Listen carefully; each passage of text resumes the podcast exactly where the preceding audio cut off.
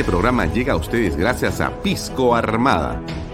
Un pisco de uva quebranta de 44% de volumen y 5 años de guarda. Un verdadero deleite para el paladar más exigente. Cómprelo en bodegarras.com y recuerde, tomar bebidas alcohólicas en exceso es dañino.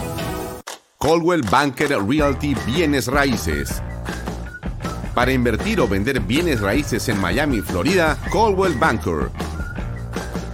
Coldwell Banker, la número uno hace 23 años en Estados Unidos y la número uno en Florida con más de 12 billones en ventas. Comuníquese con Jimena Prele al WhatsApp 001-305-904-0631. Coldwell Banker Realty, bienes raíces. Delop.pe. Somos especialistas en transporte de carga regular. Transporte de concentrados de mineral. También transportamos material y residuos peligrosos. Y diseño y construcción en todo el Perú. Ubíquenos en nuestra web delop.pe. ¿Qué tal amigos? Muy buenas tardes. Gracias por estar conectados a Canal B, el canal del Bicentenario. Mi nombre, Alfonso Valle Herrera. Lo voy a acompañar en la siguiente hora y media, hasta las 8 de la noche, para conversar sobre los temas más importantes de la actualidad y de la coyuntura política. Pueden seguir este programa por mis redes sociales, Alfonso Valle Herrera, por las de Canal B, también por la aplicación de Canal B eh, también salimos en directo a través de Expreso, las redes sociales de Diario Expreso. Y el día domingo puede ver todos los programas de eh, Bahía Talks desde las 5 de la tarde, o mejor dicho, puede escuchar los programas a través de PBO Radio 91.9 FM, la radio con fe. Bien, eh, hoy ya tenemos como invitado al señor Carlos Adriancén. Él es decano de la Facultad de Economía de la Universidad Peruana de Ciencias Aplicadas UPC, que va a estar con nosotros a partir de las 7 de la noche para conversar en torno al efecto de la guerra en la economía mundial y local. Es un tema que nos parece trascendental. Eh, las imágenes que recibimos por las redes sociales, todos son imágenes dantescas, son imágenes eh, duras y por momentos incomprensibles sobre lo que puede hacer el hombre en un enfrentamiento de esta naturaleza. No terminamos de comprender cómo se llega hasta estas circunstancias, pero en fin, nosotros queríamos darle a, digamos, un hecho como este que tiene una enorme trascendencia, una explicación o en todo caso tratar de hurgar en aquello que puede ser el efecto que esa guerra puede tener en los bandos en eh, discordia y si la misma puede afectar en general a las potencias que están mirando desde lejos o si puede llegar inclusive hasta nosotros, hasta el Perú. Pero eso vamos a conversarlo ahora a las 7 en punto con eh, nuestro invitado Carlos Alancén, a quien por cierto le agradecemos por eh, la gentileza de aceptar nuestra conversación. Pero les cuento alguna otra cosa que es novedosa y me parece bueno compartirla con el público de Bahía Talks, que desde la entrevista con Nakazaki se ha multiplicado. Y por cierto, tenemos el foco y la atención de diferentes eh, personas e inclusive de medios. De hecho, el día de hoy recibí un WhatsApp del eh, periodista, el señor David Gómez Fernandini, eh, de el medio Epicentro TV. Él es ex reportero de Cuarto Poder, de Prensa Libre y La Ventana Indiscreta, productor periodístico y guionista de documentales. Eh, el señor eh, David Gómez Fernandini me pregunta lo siguiente en el WhatsApp. Señor Alfonso Baella, buenas tardes. Lo saluda David Gómez Fernandini de Epicentro estamos elaborando un informe sobre los cuellos blancos del puerto. Y en el tráfico de llamadas que obra en la carpeta fiscal figura que usted ha sostenido 19 llamadas con Edwin Oviedo Pichotito entre los años 2017 y 2018. El motivo de este mensaje es consultarle sobre el motivo de dichas llamadas y la naturaleza de su relación con dicha persona. Quedamos atentos a su respuesta. Gracias. Bueno, yo creo que antes que nada hay que aclarar las cosas y eso nos parece muy eh, interesante y por respeto a la opinión pública vamos a decir lo siguiente. Eh, nosotros como eh, directores también de un portal que se llama Posición, posición.p, un portal que ya está un poco, digamos, inactual porque no lo hemos continuado desarrollando, pero que desarrollamos mucho en el año 2015 al 2019, digamos. Hacíamos unos eventos muy importantes que se llamaron los almuerzos de posición. Fue eh, una idea que tuvimos con varias personas que nos sugirieron hacer estas reuniones para poder eh, tener un expositor de nivel y que las personas pudieran vincularse al mismo, pudieran eh, preguntarle y pudieran conocer de primera mano las inquietudes que los asistentes al almuerzo podrían tener.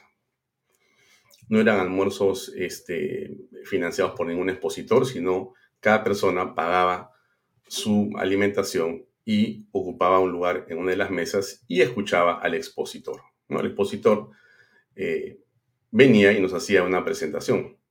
A veces era un PowerPoint o nos hacía pues una presentación eh, de unos 30 minutos o 40 minutos. Les quiero poner un video que he encontrado que me causa bastante eh, nostalgia porque estos almuerzos tuvieron que detenerse entre otras cosas por el COVID, pero eran muy interesantes. Y hemos tenido eh, el primer almuerzo, si no me equivoco, fue en el mes de noviembre del 2016. Y hemos tenido candidatos presidenciales, hemos tenido eh, alcaldes, gobernadores, exgobernadores, ministros, primeros ministros, ministros de Economía, ministros del rubro diverso. Hemos tenido una serie de personas o personalidades que tuvieron la gentileza de acompañarnos en los almuerzos para poder exponer frente a un público que eran entre unas 50 y 100 personas de diverso tipo, pero casi todos en el mundo corporativo, para escuchar estas presentaciones. Estos almuerzos no eran televisados, no eran difundidos, en realidad era una reunión de alguna manera que quedaba en el ambiente mismo de la propia, eh, digamos, sala donde estábamos reunidos. Pero se los pongo porque es muy interesante que ustedes vean quiénes eran los que estuvieron en el almuerzo o en los almuerzos.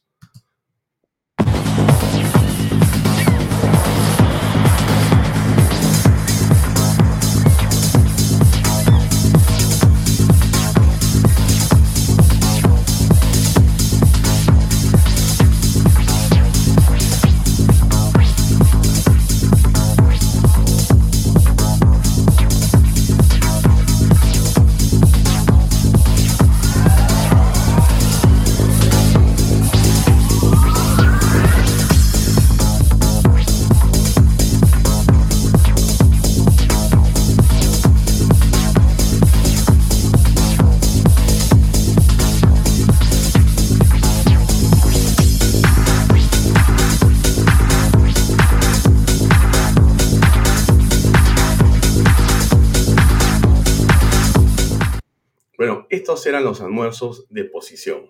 Si ha visto las imágenes, va a haber encontrado el siguiente personaje.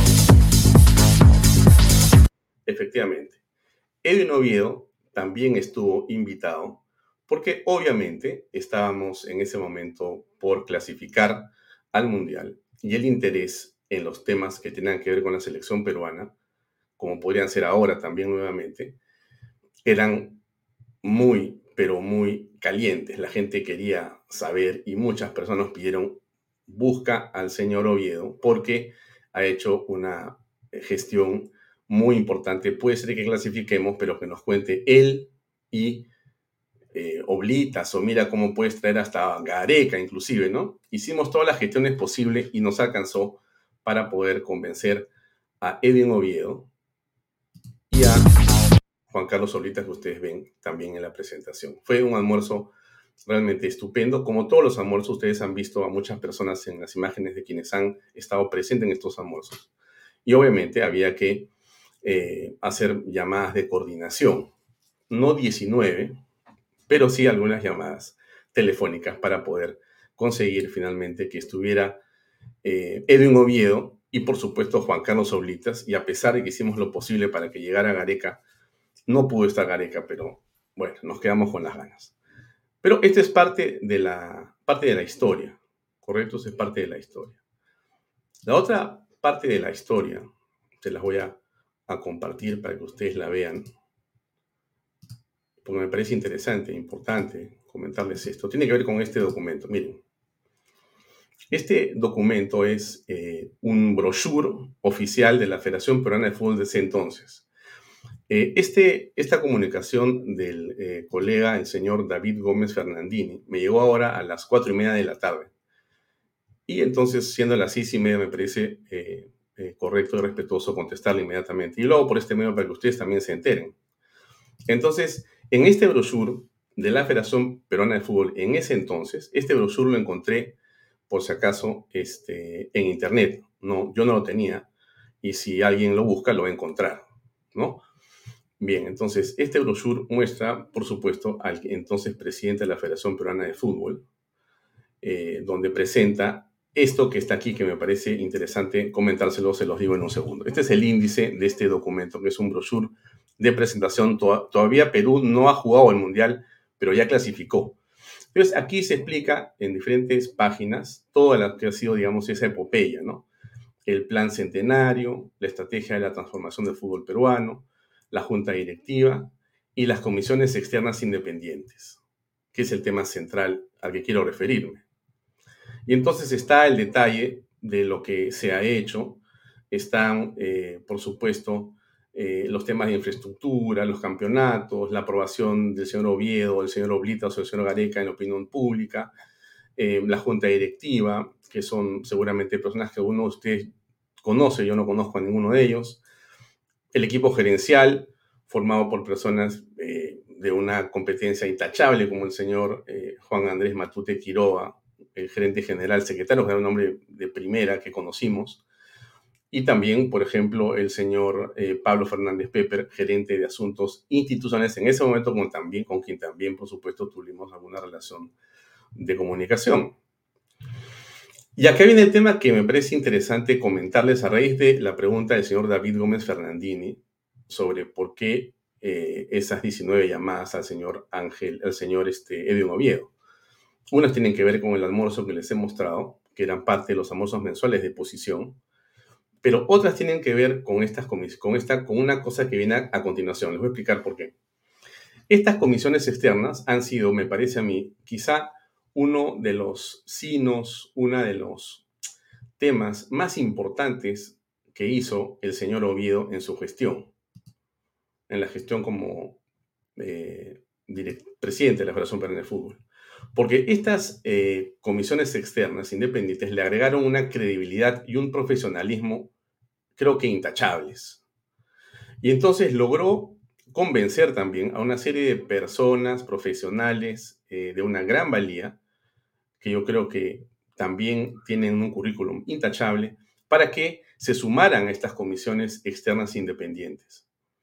Quizá una de las que tuvo mayor relevancia en el trabajo de clasificar eh, y de llevar al fútbol al mundial tuvo que ver con el comité consultivo, este que está acá, el principal, que lo presidió el señor Gianfranco Castañuela, una persona de unas calidades profesionales y personales muy importantes, ¿no? Estuvo también Felipe Cantuarias, Alfredo Ferrero, Paolo Sacchi, Luis Alfonso Carrera, entre otros, muy, pero muy destacados. Una comisión legal donde estuvo, pues, Natalia Primo, un abogado extraordinariamente, digamos, importante, ¿no? Manuel Reategui, eh, Karim Merstal, César Talledo, Jorge Silva, o la Comisión de Licencias, o la de, eh, digamos, el Tribunal de Licencias, o la Comisión de Justicia, o la Comisión de Auditoría con Francisco Dongo, François Mujica, Camilo Maru y Fernando Carpio, entre otras personas y personalidades. La Comisión de Justicia, ¿no? ¿Con quién? Con el señor Osvaldo Junco, el doctor Osvaldo Junco, una persona de una calidad eh, decano de la Facultad de Derecho de la Lima durante muchos años, un abogado también de una, de una gran experiencia, Carlos Enrique Mesa, Rafael Artieda, José Carlos Fernández, Germán Lora, Omar Montalvo, Alfonso Solís, entre otras personas más, la Comisión de Apelaciones, la Comisión de Menores. Y aquí viene una parte interesante que tiene que ver con las llamadas telefónicas a la que se refiere y nos pregunta el colega. Porque sale la comisión docente, la comisión médica, y si ustedes ven aquí abajo, dice Comisión de Comunicaciones.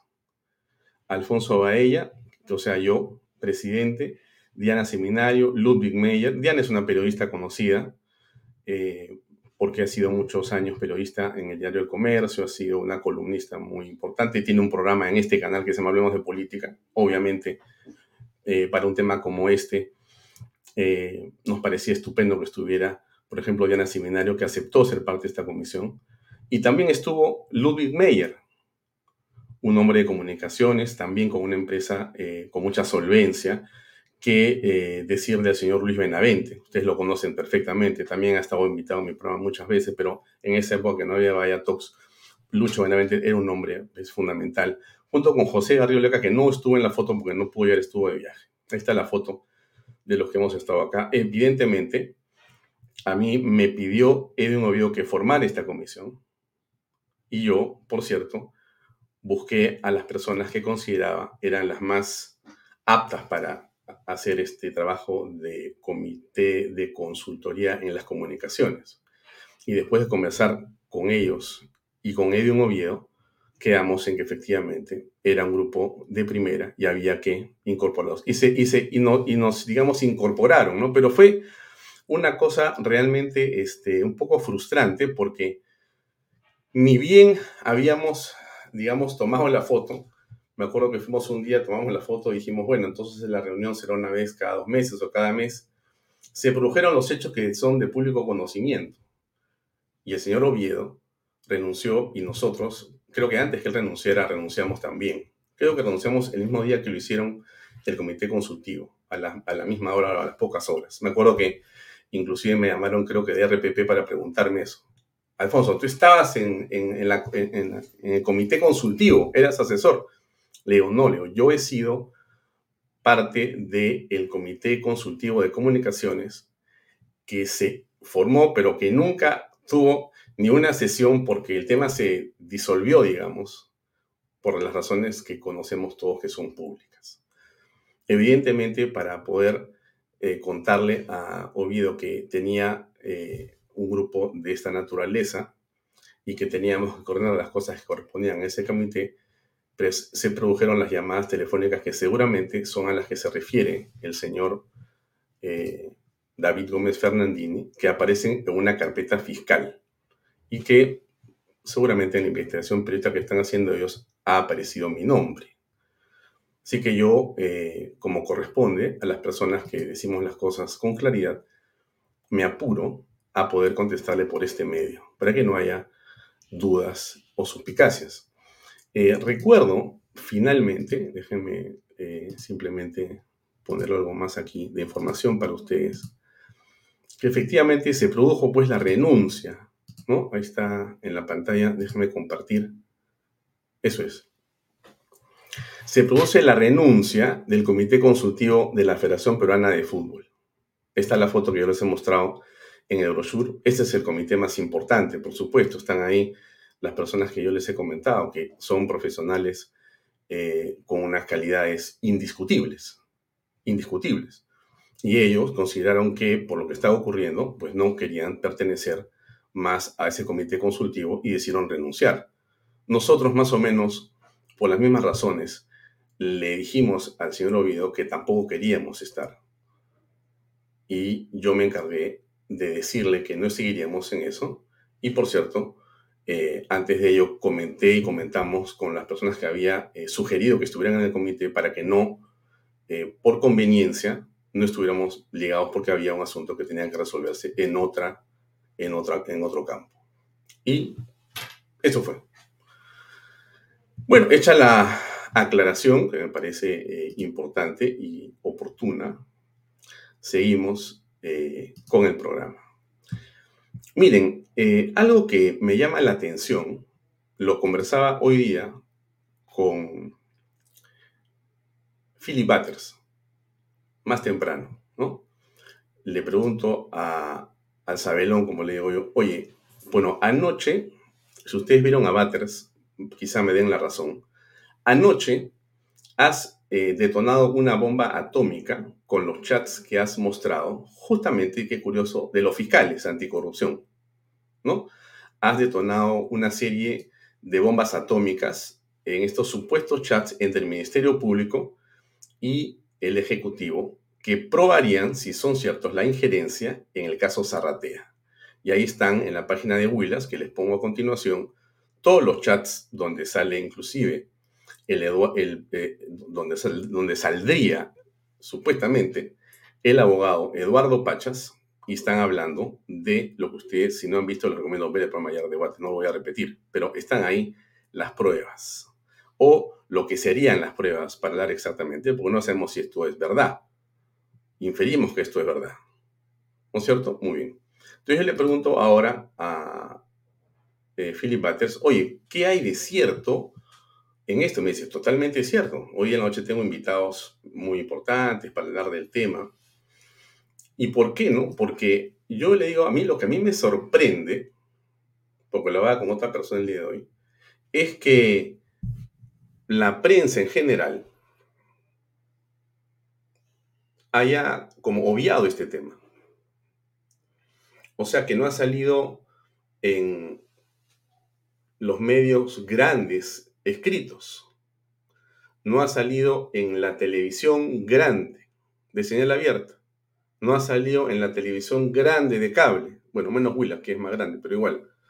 No ha salido en los radios usuales en los que sale mucha de la información que aparece en los medios la importante, pero esto es central. En cualquier momento de la historia del Perú del pasado, si esto aparecía con el nombre del señor Chavarri, o con el nombre de la señora Keiko, o con el nombre del señor Alan García, eso hubiera producido automáticamente, no sé qué, digamos, eh, apabullamiento de fiscales y de policías en las casas de estas personas para detenerlas seguramente.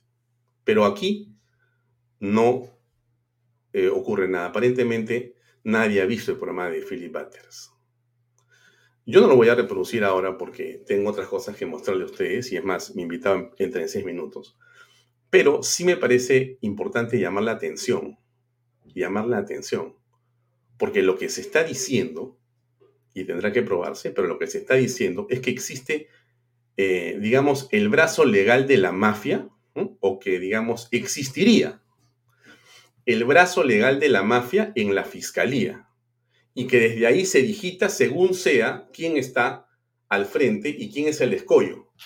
Desde ahí se circula, desde ahí se busca atacar o se busca denostar o se busca empapelar a las personas que son incómodas a ciertos grupos.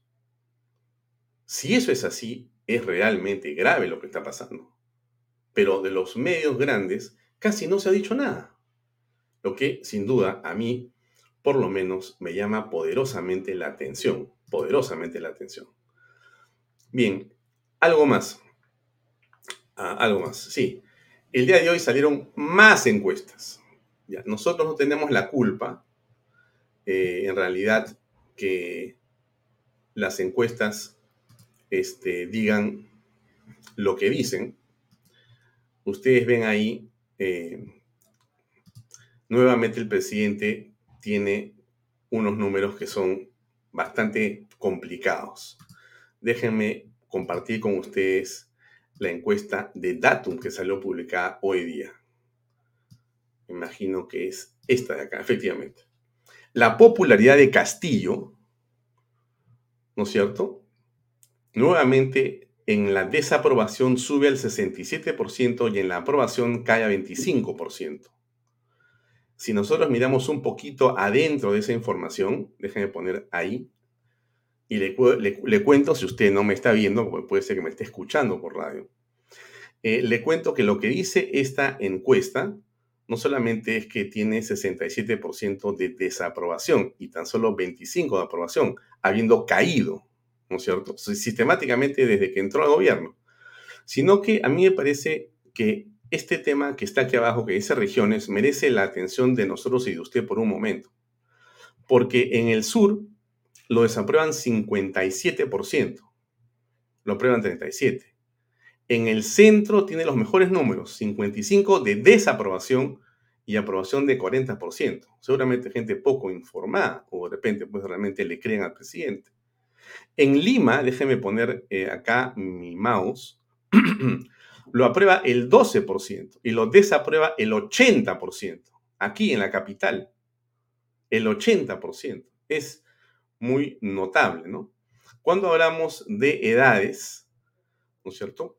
Eh, en realidad eh, la desaprobación es general en todas. Quizá donde hay mayor desaprobación es entre 50, perdón, sí, este es entre 55 y 70 años, aquí a la derecha. 69% lo desaprueba, que es, eh, digamos, la, la situación en la que se encuentra el presidente de la República. Y si vemos al nivel socioeconómico, usted ve a la izquierda abajo, eh, el 80% del nivel económico o socioeconómico AB lo aprueba. Solo lo, eh, lo desaprueba. Lo aprueba solo el 14%. O sea, en el AB, 80% no lo quieren ver. En el C, 76% lo desaprueban. Apenas 16 lo aprueban. Y en el DE, en el DE, ¿cómo está la, digamos, popularidad del presidente en el DE? Bueno, 65% lo desaprueba, 27% lo aprueba. Bueno, esto es lo que ha conseguido eh, el señor Pedro Castillo. Estos son eh, números que hoy día han salido publicados y que de muchas maneras eh, tienen que ver con la forma en que el presidente ha venido manejando y viene manejando los temas en general. Ustedes aprecian que son una barbaridad en la forma en que ellos conducen las cosas. El día de hoy el presidente estuvo, estuvo en ventanilla. Y quiero mostrarles un cachito de video porque me parece importante que usted lo vea. Aquí está y va a escuchar usted qué fue lo que pasó, ¿ya? Antes le voy a leer, este es mi tweet, y después alguien escribe arriba y acá está el video que quiero mostrarles. Yo le pongo ahí. Hoy en Ventanilla, el presidente Pedro Castillo volvió a hacer lo mismo de siempre. Enrejó, aisló y se corrió de la prensa. Una vergüenza, ¿no es cierto? Y acá arriba, Luis Felipe Esteves comenta, ¿no? Prensa fue maltratada nuevamente, hoy en ceremonia de la puesta de la primera piedra del colegio en Ventanilla, etc. Y acá está el video, por si acaso, si usted tiene una duda, acá está. Espero que se pueda ver. Eh, a ver, vamos a ver, porque a veces pasa que... Déjeme poner un ratito. Uy, creo que lo voy a perder el video. Está ahí, está ahí, está acá. A ver, efectivamente. Disculpe, pero eh, son cosas que ocurren. ¡Déjanos salir! ¿Qué onda? Es que no nos den permiso. Permiso, por favor. ¡Tenemos permiso! Permiso, por favor. Permiso, queremos permiso, por favor. Pero si hay un montón de personas siguiendo al presidente, ¿por qué la prensa no puede salir? Que no permiso. Permiso. Bueno, esto lamentablemente se ha convertido en la rutina, en el estilo de gobernar del señor Pedro Castillo. Una lástima. Una lástima, sinceramente, que esto continúe siendo un maltrato a los colegas de prensa que están buscando preguntarle, están tratando de hacer las cosas que corresponde hacer, porque el periodista tiene que preguntar y el presidente no quiere hablar de nada. No quiere hablar de nada. Bueno, dejamos ahí a Pedro Castillo, son las 7 de la noche, hay que cumplir lo prometido y vamos a conversar ahora con Carlos Adriancén, que ya está con nosotros. Carlos, ¿cómo estás? Muy buenas noches, Sí. ¿Cómo te va? ¿Cómo te ha ido? Estaba mirando tu programa y como todos los peruanos, vemos un panorama local, vamos a decir así, matizado, complejo. Pero además es un panorama que no ayuda a que el Perú quiebre la tendencia de declive en la que ha caído. Eh, Más allá de toda duda.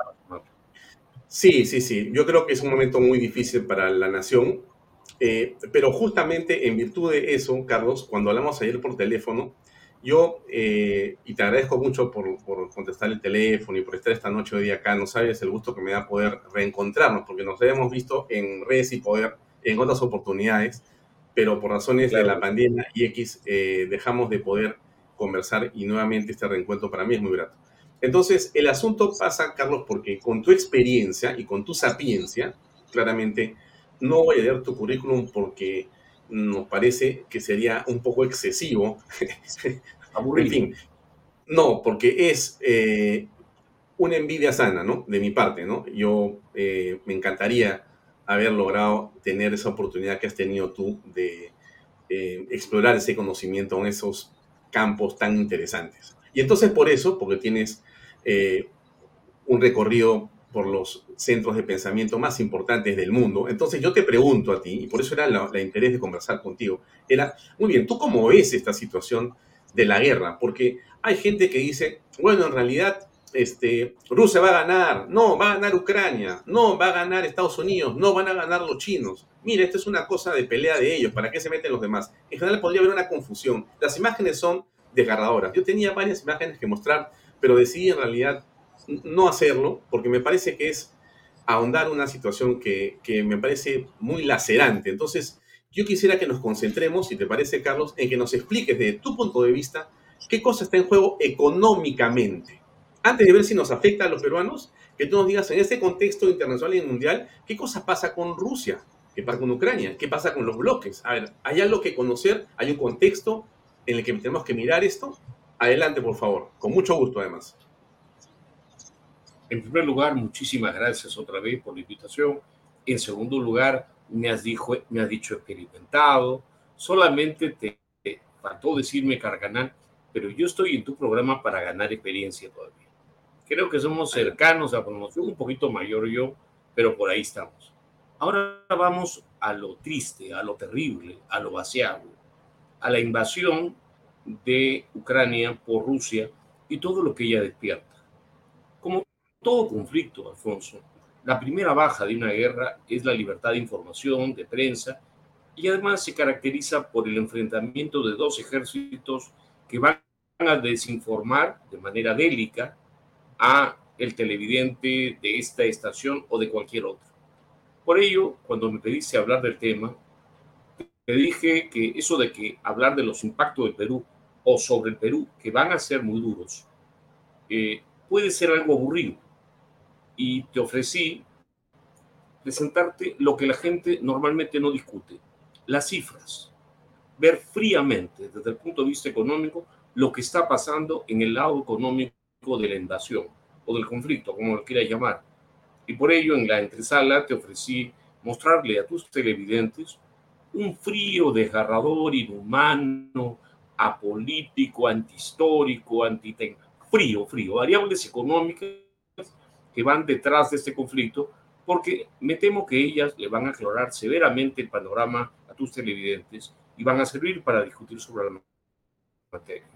Así que sin más preámbulo, me encantaría poder compartir con tus televidentes este sencillo PowerPoint, que además todo lo tiene entre líneas. Mira, perfecto que lo compartas, pero, pero acá Sí, pero un ratito, un ratito, un ratito. Digamos, este, para ser francos, como hay que ser, un comercial pequeño y enseguida con tu presentación. Por favor. Bien, amigos, invierta en terrenos en Paracas con los portales, ubicados a solo 25 minutos del aeropuerto de Pisco y ahora muy, pero muy cerca, porque hay una nueva autopista y uno puede estar en tiempo récord. Por eso esos terrenos se están revalorizando rápidamente. Regístrese y aprovechen las ofertas online. PBM Plus. Así es, proteínas, vitaminas y minerales y ahora también con HMB. Y recuerde, vainilla y chocolate, no olvides que el ejercicio favorece su sistema inmune. Compre PBM en boticas y farmacias a nivel nacional. Ahí está la web, pbmplus.p, vainilla y chocolate. No se olvide. Delop, así es especialistas en transporte de carga regular, transporte de concentrado de mineral, también transportan material y residuos peligrosos y diseño y construcción en todo el Perú. entra a la página web de lo.p.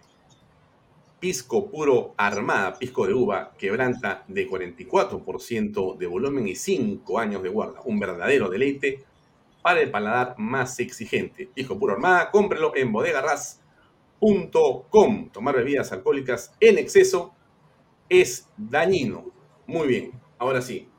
Adelante, eh, Carlos, tienes un PowerPoint ahí que demorará unos 10 minutos y después entramos al diálogo. ¿Quieres mostrarnos algo en tu análisis? Por favor. Así. Por favor. En realidad, no sé si se están compartiendo. ¿Me puedes confirmar eso? Eh, no lo estoy viendo, pero lo puedo poner yo mismo acá. No lo estoy viendo yo tampoco. Eh, Ahora ya está perfectamente. Sí, por favor. Bueno, yo lo veo perfectamente ustedes. Sí, está, está lo vamos a ucraniano, el lado económico. Yo les advierto a todos los televidentes de, este, de este destacado programa que lo que voy a mostrar para ustedes son cifras económicas vinculadas al conflicto y por lo tanto enfoca solo parte del diagnóstico. Entiendo que los drivers o variables políticas, históricas que van detrás del conflicto, también los desequilibrios tecnológicos son tremendamente importantes cuando hablemos de este conflicto. Pero como soy profesor de economía, le diré que lo que he revisado sobre conflictos, eh, Alfonso, muestra que el lado económico modela, si no determina el desenlace. Rara vez pierde el que tiene, por ejemplo, un producto per cápita eh, mucho más alto que el rival. Otra regularidad importante es que las famosas sanciones son altamente destructivas de la economía del país y del nivel de vida del país que la recibe. Por lo tanto, el lado económico no es algo accesorio en esa historia. Y si me permite ir a la siguiente, Filmina. Ya, pero te hago una repregunta chiquita ahí mismo. O sea, parece ser, por lo que tú dices, que quien tiene una mejor situación económica finalmente gana la guerra. Eh, así de simple. Accidentes hay. Y en esta presentación vamos a ver algunas peculiaridades que nos permita decir esto, pero usualmente en muchos conflictos que puedes revisar, por ejemplo, el conflicto eh, de, la guerra de Yom Kippur.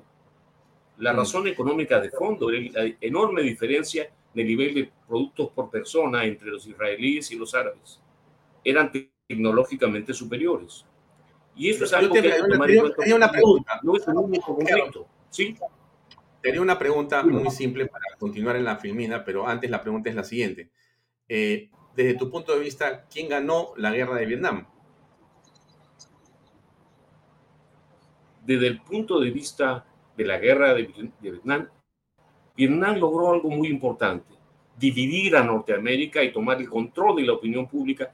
Y sabes que, Alfonso, cuando ganas el control de la, de la opinión pública, tomas control del país.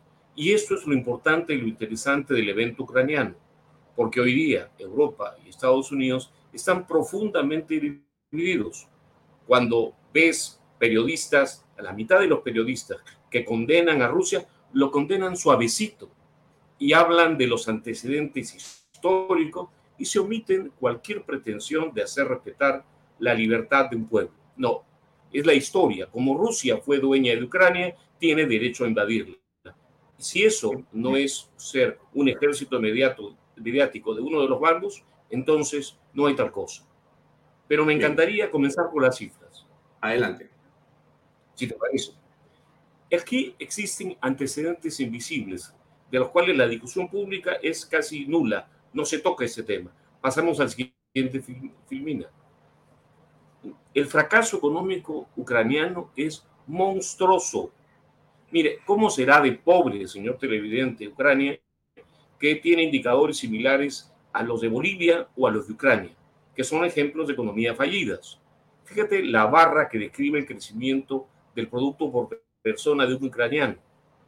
Reza un viejo dicho que al perro flaco se le pegan todos los insectos.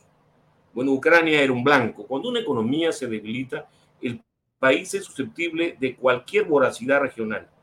Así que el, longevo declive económico ucraniano está por ahí porque hace, militarmente hablando, y económicamente a Ucrania como una, una, un país que hoy día está demostrando todo lo contrario, en apariencia fácil de tomar. La siguiente filmina que muestra antecedentes del conflicto, muestra el declive de Ucrania, el estrepitoso declive de Rusia, el cada vez menor crecimiento de largo plazo de China y el también menor crecimiento de largo plazo de Europa. ¿Y sabe qué pasa cuando las economías se comprimen? Los gobernantes necesitan justificar su existencia.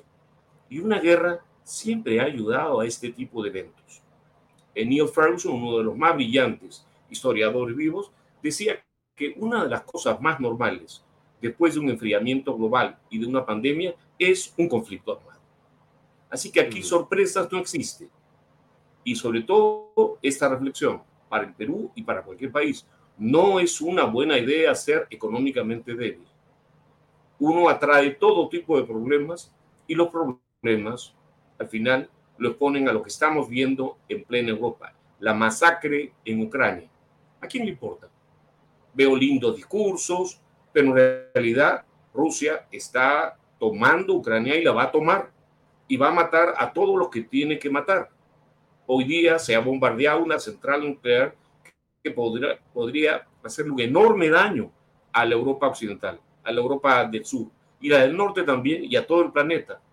Pero en los hechos, esto parece recordarnos esa vieja expresión, Alfonso, business as usual.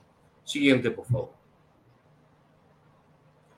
Aquí tengo una advertencia que la hice en el trabajo original que está en inglés. Cuando uno mide la variable económica que influye en un conflicto, eh, normalmente el PBI a secas es muy mal indicador. Es el PBI por persona. ¿Por qué? Los economistas sabemos que el PBI básicamente es consumo. Cuando a mí me dicen que no hay un crecimiento por pobre, todo tipo de crecimiento es pro pobre porque el grueso de lo que crece es el consumo. Y el consumo no es comer los ricos porque explotaría. Cuando eh, Ucrania se vuelve más pobre, también se reduce su capacidad de ahorro, lo cual la hace mucho más vulnerable. Importa mucho más mirar los productos por persona, que es lo primero que vamos a mirar a continuación. Podemos pasar al siguiente. Vean ustedes el producto por persona de un norteamericano en la parte más alta, de un europeo de la Unión en la parte intermedia, y el producto por persona de un chino o de un ruso. Cuando me dicen que son potencias, yo le digo, caray, deben ser potencias artísticas, tecnológicas, pero económicas no lo son. El producto por persona de un chino o de un ruso equivale a la sexta parte de un norteamericano o a la cuarta parte, grosso modo, de un europeo. Aquí, si bien hay cuatro jugadores detrás de este conflicto, porque China es demasiado importante para ser dejada de lado, pasamos al siguiente. A propósito, el producto por persona de un ruso no está muy lejos del de un peruano. Está mucho más cerca. Y, por ejemplo, si comparamos sudamericanamente a Rusia, Rusia tiene un producto por persona por largos años mucho más bajo que el argentino. Tiene una esperanza de vida mucho más baja que el peruano. Y es como economía mucho más pequeña que Brasil. Todos estamos embelesados diciendo, mira, este país que es una potencia, que va a generar, claro que puede generar esto una tercera guerra mundial, pero las distancias implican mundos económicamente hablando muy diferentes. Por productos por persona tan diferentes implican instituciones diferentes, tecnologías diferentes, dotación de recursos muy diferentes, fronteras muy distintos hacia dónde puede llegar. Y en un proyecto longevo, esto implica el desenlace del conflicto. Lo primero que me preguntaste, Alfonso. Siguiente, por favor. Aquí es muy importante ver el lado institucional. No es el dictador Putin. Es toda la institucionalidad burocrática rusa, es el, el, empresariado ruso el que ha embarcado a Putin en este juego que nadie sabe en qué va a terminar. Siguiente, por favor. Aquí tenemos el tamaño real de los eh, jugadores. Fíjense el tamaño pequeñito de Rusia en comparación a China, a Estados Unidos o el, el área euro. Está bien, la OTAN no funciona, los europeos están desarmados, pero con algo de tiempo esa diferencia de niveles de vida son insostenibles. Esto es producto, eh, perdón, PBI. Siguiente, por favor.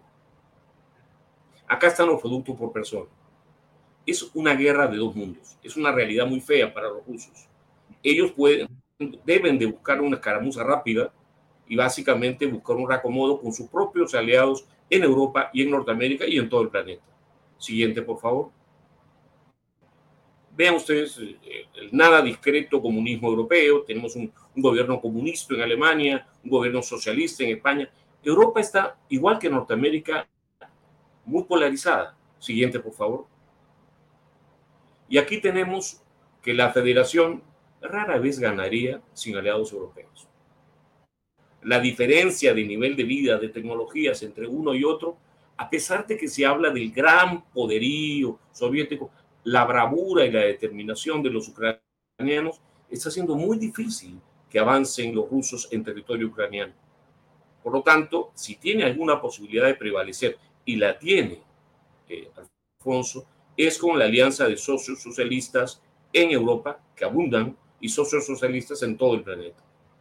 Pero económicamente la, la batalla es muy desigual en términos de poderío económico. Siguiente, por favor. Acá vemos, por ejemplo, el tamaño relativo de China. Fíjense cómo ha llegado a ser hasta el 60%, vago, más del 60% de la economía norteamericana, pero esto se ha detenido en los últimos cinco años. Y pongo por fastidiar la guerra comercial que ha despertado Trump. Trump was here, o sea, Trump está acá, le ha bajado el moño o algo al extraordinario ritmo de crecimiento de la China. Siguiente, por favor. Si comparamos a la Unión Soviética con Estados Unidos, eh, es una fracción Rusia hoy día. No es la Unión de Repúblicas Socialistas Soviéticas que supuestamente tenía la mayor dotación de metales preciosos del planeta que nunca la tuvo, pero que era la gran potencia. Rusia es más chica que Brasil, más pobre que Argentina. Siguiente, por favor. Y en esta historia aparecen las famosas sanciones. Pero las sanciones, mucha gente dice, son como inofensivos pichoncitos. Bueno, ¿qué dice la evidencia empírica? Siguiente, por favor. Las sanciones son tremendamente poderosas. Destruyen, aún las sanciones de la ONU generan crecimientos entre menos 2 y menos 3 puntos. Pero sanciones de última generación pueden destruir rápidamente la economía soviética. Solamente comentaba hoy día un analista español que Europa en este momento está financiando las balas y el ataque ruso con 700 millones de euros por pago de gas. Se detiene esto y la guerra se complica.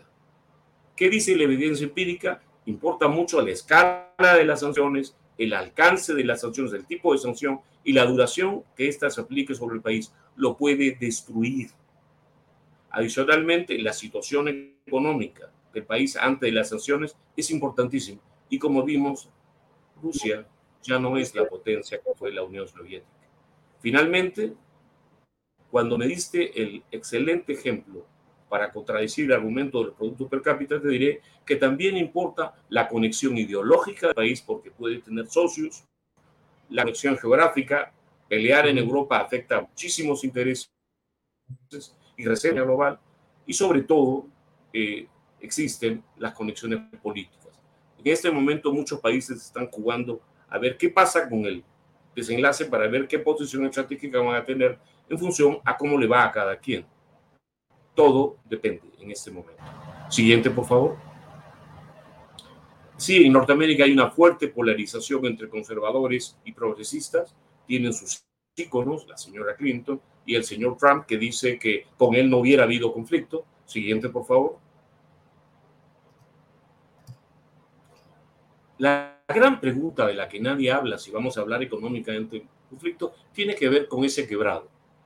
Rusia, la Unión Europea, China y Ucrania, para, para regalar, pongo ahí, son la mitad del planeta. La otra mitad, ¿a qué va a jugar? ¿Están contentos? Los europeos que ven que hoy día podrían haber filtraciones en una central nuclear ucraniana tienen su futuro severamente golpeado y apostaron al pacifismo. Hoy día me temo que se va a desarrollar una escala de compra de armamentos y de, como le dicen, armas eh, de destrucción masiva en todos los países del planeta. A mí me preocupa mucho el Perú en esta dirección porque si compramos armas como compramos vacunas, nos va a conquistar hasta Jamaica. Siguiente, por favor. En esta historia, insisto, todo el mundo se está acomodando, como niños jugando al juego de las sillas para ver quién sobrevive en este conflicto, porque recién comienza. La gente en el fondo ya dio por hecho que Ucrania cayó o que Ucrania ha quedado destruida, pero los ucranianos no dejan que esto pase. Siguiente, por favor. Podemos pasar a la siguiente. Quizá hay una conclusión única en esta historia. Por favor, nada va a ser igual. La economía se ha vuelto de un día para otro más inestable. Países que antes comerciaban con nosotros van a comprar solamente inputs para defensa, para no quedar en la incómoda situación que están los países que no son miembros de la OTAN y que podrían en el futuro experimentar un evento similar al que hoy día experimenta Ucrania. Nobody cares. Nadie parece importarle la situación de Ucrania. Así que en ese momento lo que tenemos para hablar del tema, podemos regresar una. Volvemos a la, a la, a la pregunta. Sobre el Perú es un panorama global tremendamente incierto. Y ahora sí quedo a tu disposición para invocar este panorama sombrío sobre la economía local, que además tiene su propia historia.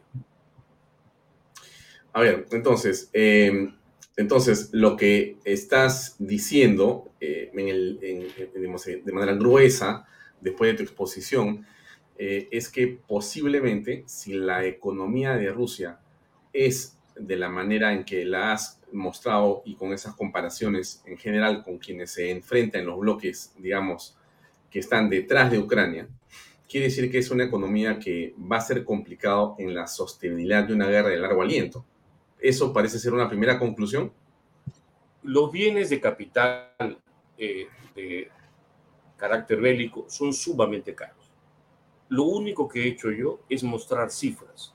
La base de indicadores utilizados es la base de indicadores globales de desarrollo del Banco Mundial. No digo nada que yo haya construido solamente muestro lo que la discusión cotidiana sobre el conflicto omite estrepitosamente. Es una guerra de dos mundos. Una Unión Soviética que por sus razones históricos y culturales quiere volverse a anexar a Ucrania. Mira, los ucranianos por libre determinación no quieren ser rusos.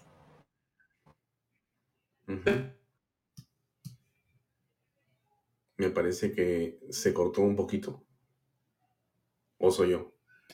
No, es problema del internet de, de Carlos. Eh, ¿Qué hacemos con Carlos? Ahora sí, Carlos, ¿me escuchas? Eh, bueno, eh, po podría haber ocurrido que se ha cortado por un momento el internet de Carlos Adriancén. No sé si me están escuchando todos. Eh, no sé si me escuchan ahora. Ahora sí te escucho, Carlos. Está perfecto. En español, muy sencillo. Todo lo que has visto es cifras, no susceptibles a interpretación. Un día antes del conflicto, esas son las tendencias y las diferencias económicas entre los países involucrados.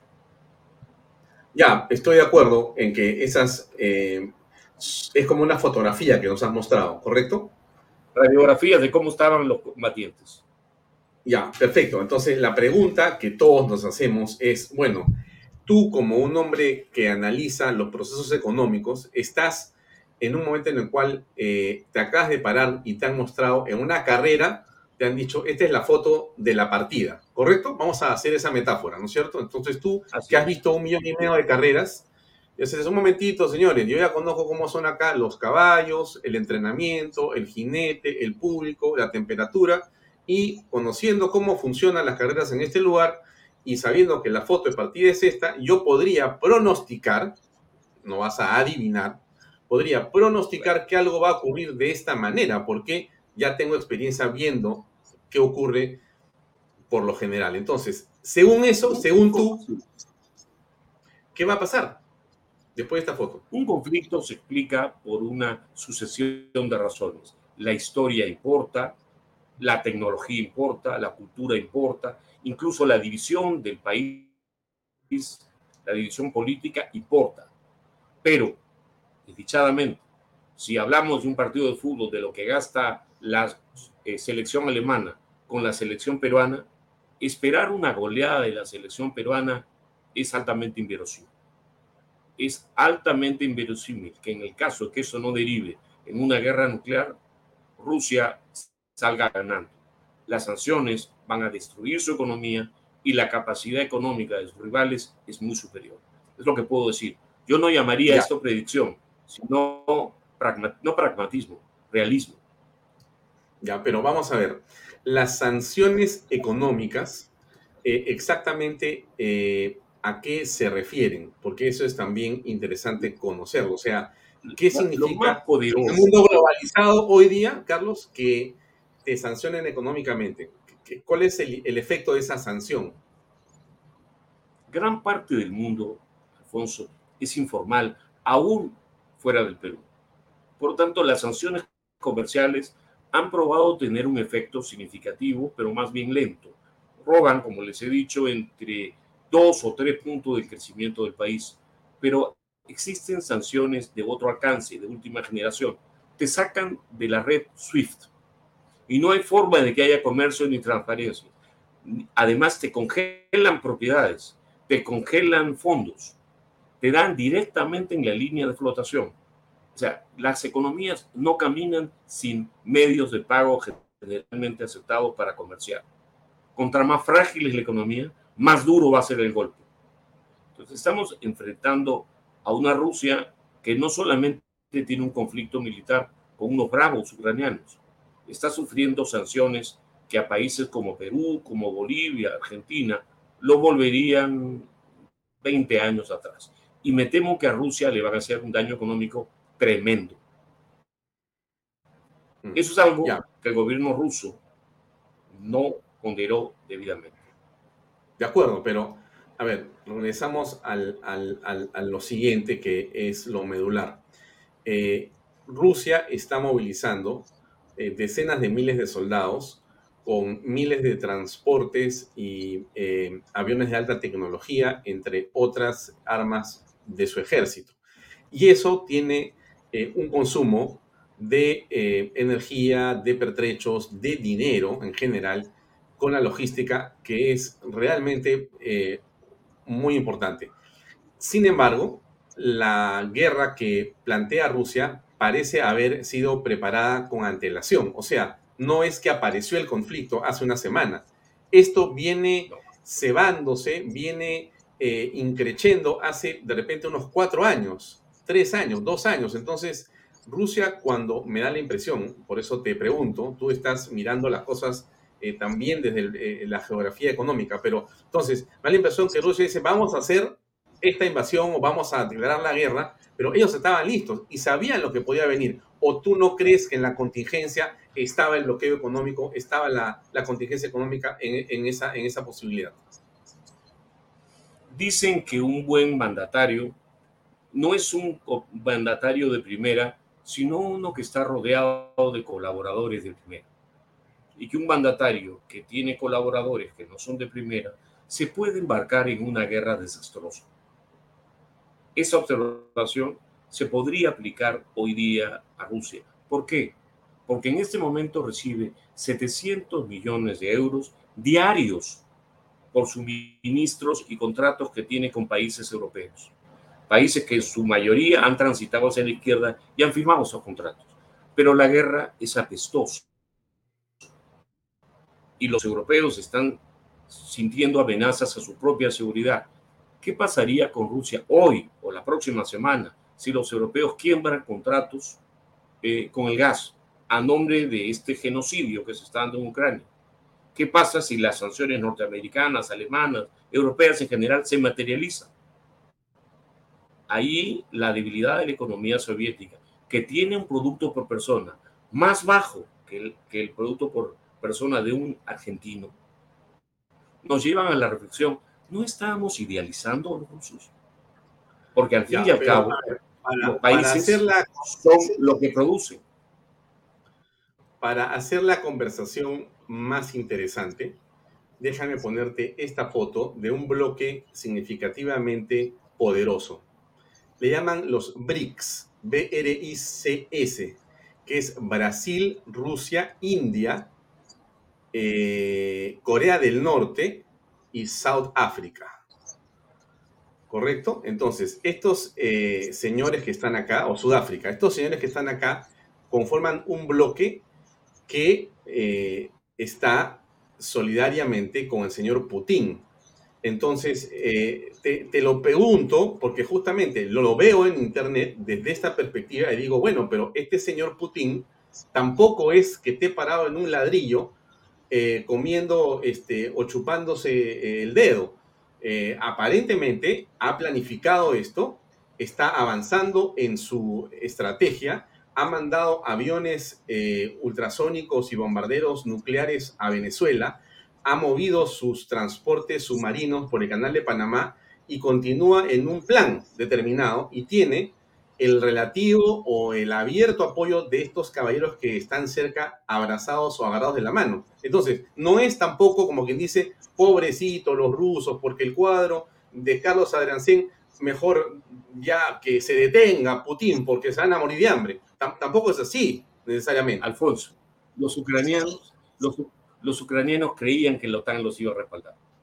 Los ucranianos pensaban que los Estados Unidos iban a tomar una posición mucho más tajante. En las guerras hay sorpresas. Yo, con todo respeto, no me imagino a los brasileros o a los chinos o a los indios yendo a un conflicto contra los Estados Unidos y demás países de la OTAN por esa bonita foto con Putin. Es como el juego de las sillas. Se juegan estrategias en función a sus propios intereses. Si hoy día a algún alto funcionario ruso que podía tener una fortuna de miles de millones de dólares, les confiscan sus cuentas, él tiene que ir hacia otros países donde lo van a esquilmar.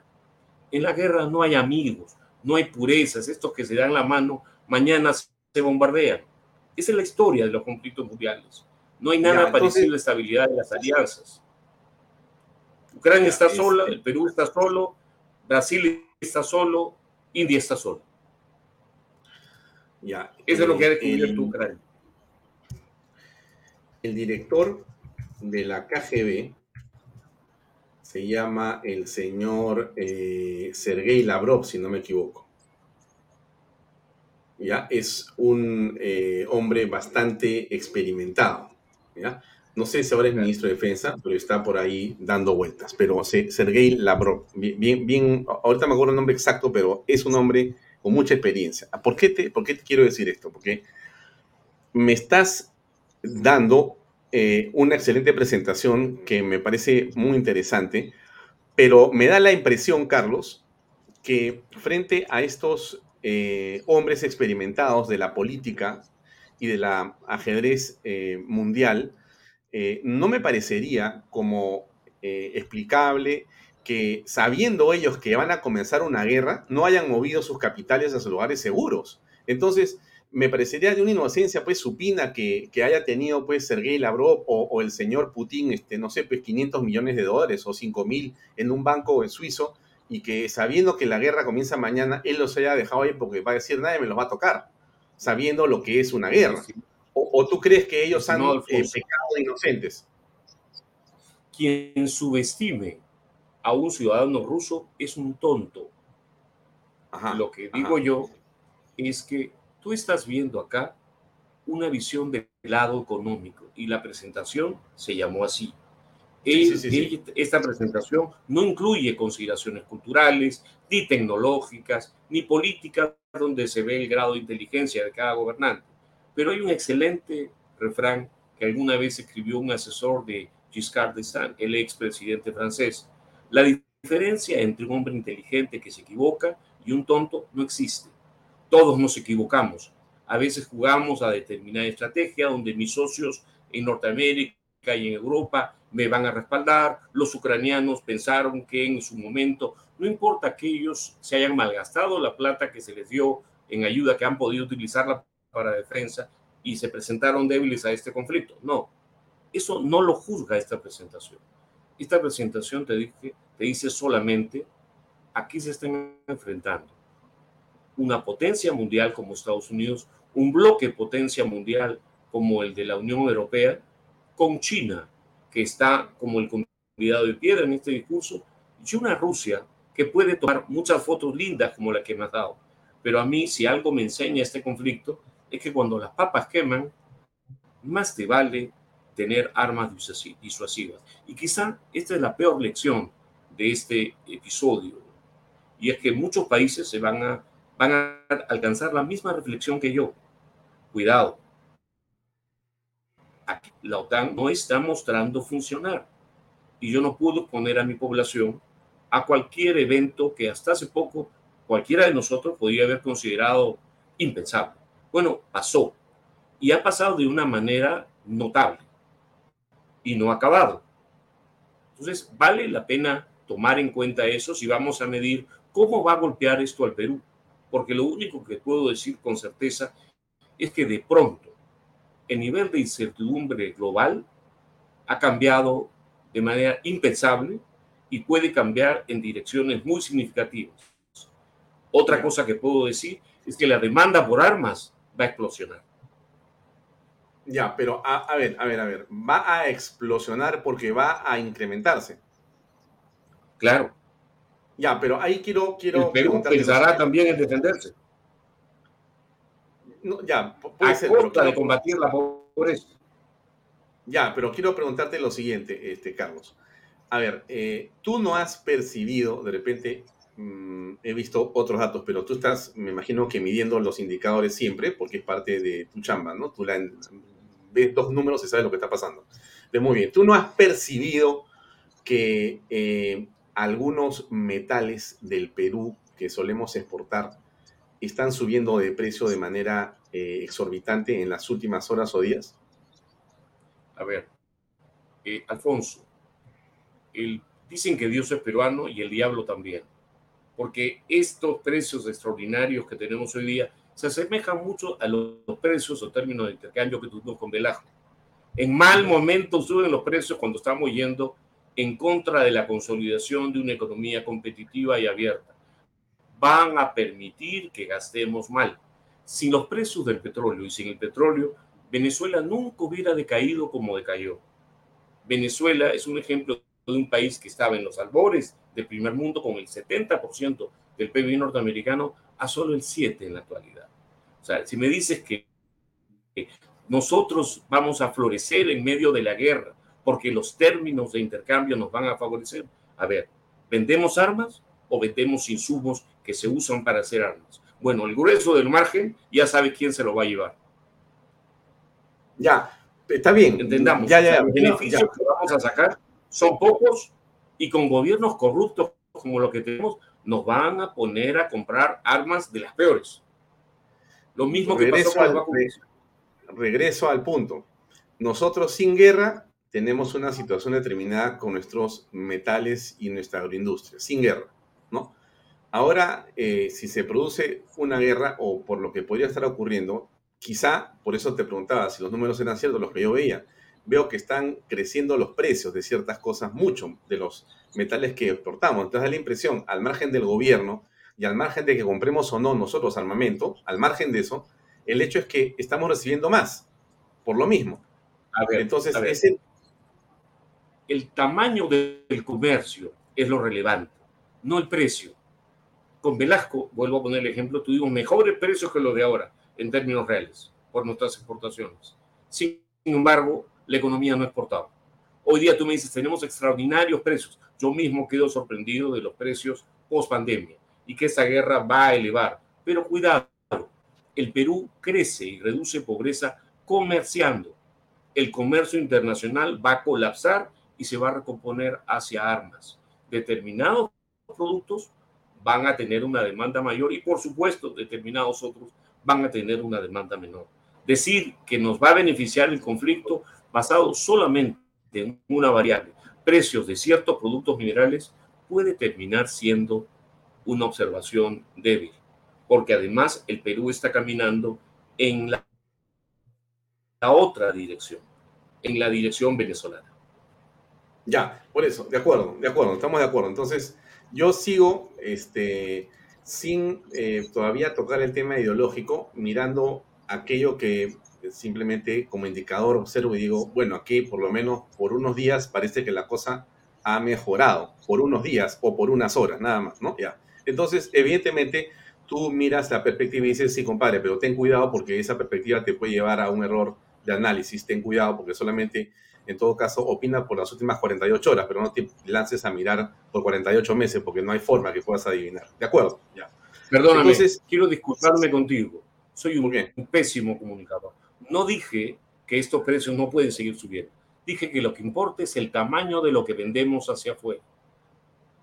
Y mi preocupación es que la guerra reduzca la demanda por productos no minerales, incluso por algunos otros minerales no usados en la industria de armamento. Y también a esto agrego mi preocupación es que los retrocesos económicos hagan que nuestra capacidad de aprovechar estos precios, incluso esa capacidad, se reduzca. Ya, entonces regresamos y eso no tiene nada que ver con ideología. De acuerdo, pero entonces yo te voy a llevar a la ideología, porque regresamos al, o, miramos ahora el terreno desde el Perú, ¿correcto? O sea, ya le, le una mirada, más o menos tenemos claro lo que le está pasando a Rusia, lo que podría pasarle o no, en fin, tenemos ahí, ellos tienen un problema económico serio, una guerra es un eh, e, evento de una, digamos, este, necesidad de recursos enorme, gigantesca, y más ahora. Ok, entonces, regresamos al Perú y yo te digo, oye, pero hay números que crecen. Claro, pero hay un problema adicional, que nosotros tenemos, lamentablemente, un grupo de gobernantes ahora que, lejos de estar sentados mirando cómo eh, podrían aprovechar al máximo esta breve coyuntura, más bien están pegándose o pegaríanse o, o simpatizarían este, más bien con el bloque de aquellos que tú señalas que no van a poder sostener la guerra. Eh, y, no son las economías bollantes de América Latina. O sea, no me que Venezuela pues le va a prestar plata a Rusia para una guerra. No, o sea, no hay forma, ¿no es cierto? Ni Nicaragua, ni Bolivia. O sea, este, no, pues, o sea, no, no, no son los millonarios, ¿no? Bueno, quizá tampoco Sudáfrica, quizá China, pero China no se va a meter porque finalmente ellos están mirando la cosa a ver a ellos más bien qué les conviene hacer. Ok, entonces en el Perú, en el Perú, el efecto de estos bloques en movimiento en el mundo, ¿cuál va a ser, según tu posición y según tu idea, Carlos? Para responder esa pregunta que es muy interesante, eh, te había preparado dos gráficos, pero te los puedo resumir gráficamente en el gráfico, en el último gráfico, en el que describo lo que se llama el declive peruano. El declive peruano muestra cómo viene derrumbándose el ritmo de crecimiento del producto por persona de un peruano en los últimos cinco años. Para darles una idea simple a tus televidentes, el año 2010 eh, crecíamos cerca del 7% y éramos llamado uno de los milagros regionales. Hoy día estamos en cero y una proyección hasta el año 2026 de las cifras que publica el World Economic Outlook del fondo nos da un decrecimiento quinquenal de casi 5%, del cual hoy no podemos escapar con guerra o sin guerra. O sea, tras de la situación que tú con mucha lucidez has planteado, agrégale que ya estamos inmersos en un declive que no es fácil revertir. Podemos medir que los precios han subido bonito la última semana, pero lo que no podemos escapar es que ya no crecemos, nos estamos secando, la pobreza está eclosionando y también tenemos, vamos a decir así, malas intenciones económicas. ¿Cuáles son las malas inversiones económicas? Las malas intenciones es querer cambiar la constitución, por ejemplo, hacia una lista de pedidos, hacia mayores atribuciones para expropiar inversiones, hacia mayor intervención monetaria, todas estas realidades. Y a propósito de eso último que has dicho, déjame poner un video del presidente de hace unas horas que comenta justamente lo que acabas de decir. A ver, a ver si nos convence. Escuchemos. Este mandato y diciendo de que somos un gobierno que llamamos a una Asamblea Nacional Constituyente para enquistarnos en el poder o para implementar un modelo comunista, un modelo chavista, un modelo distinto, totalmente eh, falso, totalmente errado. Eso hay que sacarse de la cabeza. Nosotros hemos venido acá a darle al pueblo salud, educación, atender a sus grandes necesidades, atenderle al agricultor. Y en ese marco creemos importante decirles de que desde el momento que hemos iniciado, Nada de lo que se nos han estigmatizado hoy nos, pueden, nos pueden demostrar de lo que se ha dicho. Al contrario, a través de ustedes, señores eh, alcaldes, yo quisiera implementar y al sector que corresponde también llevar a cabo esta titulación de tierras a nuestros hermanos campesinos. La titulación de tierras... Dejémoslo ahí al presidente con su titulación. Ok, ahora, entonces el presidente dice, oye, pero aquí no hay nueva constitución, yo no soy chavista, no soy comunista. Tranquilos, muchachos, vamos a aprovechar la guerra, casi dicen. Alfonso, yo estoy encantado de escuchar al presidente que dice que no va a hacer lo que ofreció hacer y lo que estaba en su plan de gobierno y lo que intentó hacer a comienzo de su gobierno. Estoy encantado, pero no le creo. Si el presidente pregunta qué medidas de corte chavista están aplicando en su gobierno, por favor que considere las propuestas de su ministra de Trabajo, que peores políticas laborales no puede aplicar a este país.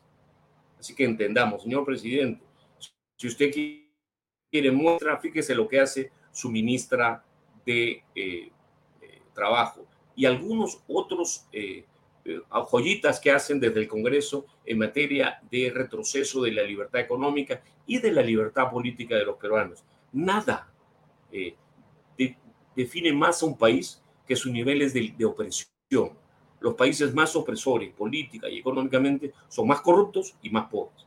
Y hablando, algo que puede hacer el presidente por eh, la reactivación del país de la verdad y que se aprovechen esos excelentes precios, es mostrando con toda nitidez que los escándalos de corrupción que vemos a diario y que hacen que sea tan impopular como tú mostraste al inicio de este programa, eh, se aclaren. Pero creo que eso es algo muy difícil. Y por lo tanto, volviendo al tema del impacto de la guerra, a un país débil, la guerra le da de alma y a un país fuerte le golpea mucho menos. Y somos hoy día un país en declive. Diga lo que diga el señor presidente. Con las mejores cifras que su ministro le puede producir, llegaremos al 2026 con crecimiento quinquenal negativo y década negativo. Esa es la realidad. Estamos en declive. A ver, me no me gusta decir.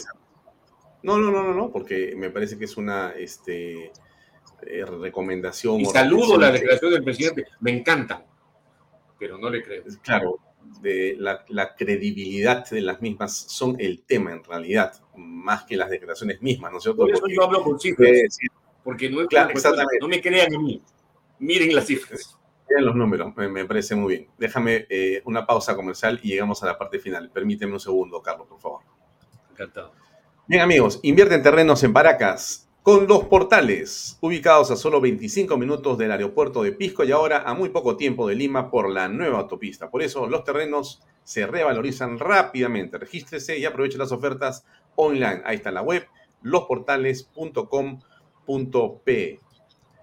PBM Plus, proteínas, vitaminas y minerales y ahora también con HMB. Recuerde, vainilla y chocolate, una buena alimentación es su mejor defensa. Compre PBM en boticas y farmacias a nivel nacional. Entra a la web pbmplus.pe y también encuéntrelos en Facebook y en Instagram. Delop, especialistas en transporte de carga regular, transporte de concentrado de mineral también transportan material y residuos peligrosos y diseño y construcción en todo el Perú. Entra en la web de lob.pe. Pisco puro Armada. Pisco de uva quebranta de 44% de volumen y 5 años de guarda. Un verdadero deleite para el paladar más exigente. Pisco puro Armada. Cómprelo en bodegarras.com. Tomar bebidas alcohólicas en exceso es dañino. Muy bien. Una pregunta. ¿Tú crees? ¿Me permites antes de hacer una pregunta y motivado por la publicidad que acabas de... Mire, señor televidente, el pisco puro quebranta es una de las grandes, las grandes joyas de este país. El pisco puro Italia puede ser muy rico, pero el quebranta es exquisito, como acabas de decir. Así que si se siente triste, tómese dos deditos de pisco esta noche y se va a sentir bastante más relajado por las noticias económicas. No dos deditos, dos deditos. No parados. Disculpa por la intervención. No, No, vertical, perdón, horizontal. Horizontal, horizontal. Entonces, entonces eh, para, para cerrar esta conversación, estimado eh, Carlos, em, bueno, tenemos a, a un presidente que eh, hoy en la mañana se reunió con Hernando de Soto.